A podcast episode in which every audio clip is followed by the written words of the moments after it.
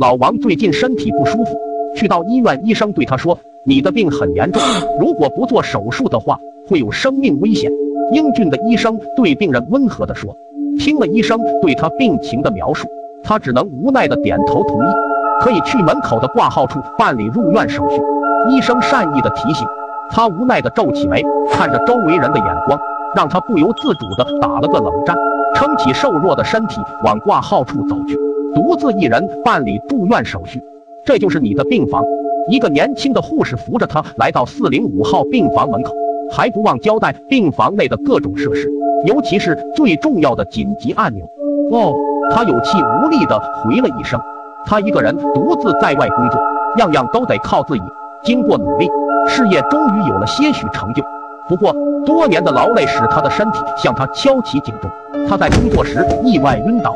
他做了全身检查，医生告诉他，他心脏附近的一条动脉严重堵塞，再不动手术就有生命危险。医生对他保证，这类型的手术失败率非常低。他决定动手术。夜晚不知不觉的到来，明天即将动手术。即使有医生的再三保证，他还是有点儿担心，在床上翻来覆去，时间也一分一秒的过去。在寂静的气氛中，不知从哪里传来了一股福尔马林的味道。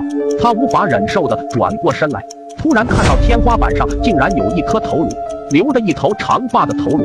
他睁大双眼，两只眼睛红彤彤的，带着惊恐的目光。那颗头颅在窗外月光的照射下更显诡谲。他想要大声喊人，却发不出声音；他想跑，却动不了。他的身体开始剧烈的颤抖。他的眼睛开始充满泪水，恐惧的阴影强烈的笼罩在心头。头颅越来越靠近他，他感觉到他的心跳越来越快，快到心脏无法承受的程度。他看到了，那是一张烂得不成人形的扭曲了的脸。他的心脏再也承受不住剧烈的跳动，停止了工作。夜依旧继续进行着。隔天一早，医院的人员又开始议论纷纷，听说那个四零五号病房又死人了。是啊，听说死的时候一脸惊慌的表情，好像看到了什么恐怖的东西。过了一段时间，传言又被人们渐渐的淡忘。谁又会是下一位病人？欢迎来到四零五号病房。